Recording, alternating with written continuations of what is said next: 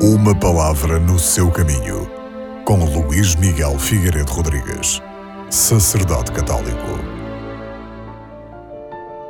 Na segunda leitura, escutamos um excerto da Epístola de São Paulo aos Coríntios, onde ele começa por dizer que os judeus pedem milagres e os gregos procuram a sabedoria.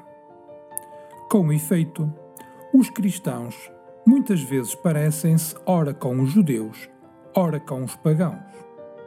Porque desejosos de atravessar a nossa vida sem nenhum perigo nem nenhum risco, queremos que Deus, sempre à nossa disposição, nos faça milagres, nos resolva os nossos problemas. No fundo, sonhamos com uma igreja forte, eficaz, com soluções sábias e concretas para todos os problemas que o mundo de hoje nos coloca. Contudo, esse não é o caminho do Reino de Deus. Porque Deus, em vez de se impor pelo poder, pela sabedoria humana, foi através do escândalo e do absurdo da cruz que Ele nos salvou. Na Igreja, em consequência, não é a eficiência dos meios ou o volume dos resultados que em última instância conta.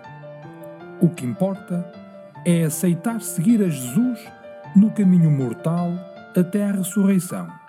E esta é a única coisa importante.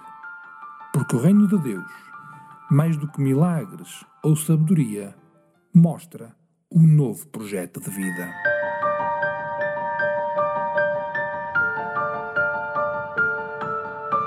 Uma palavra no seu caminho.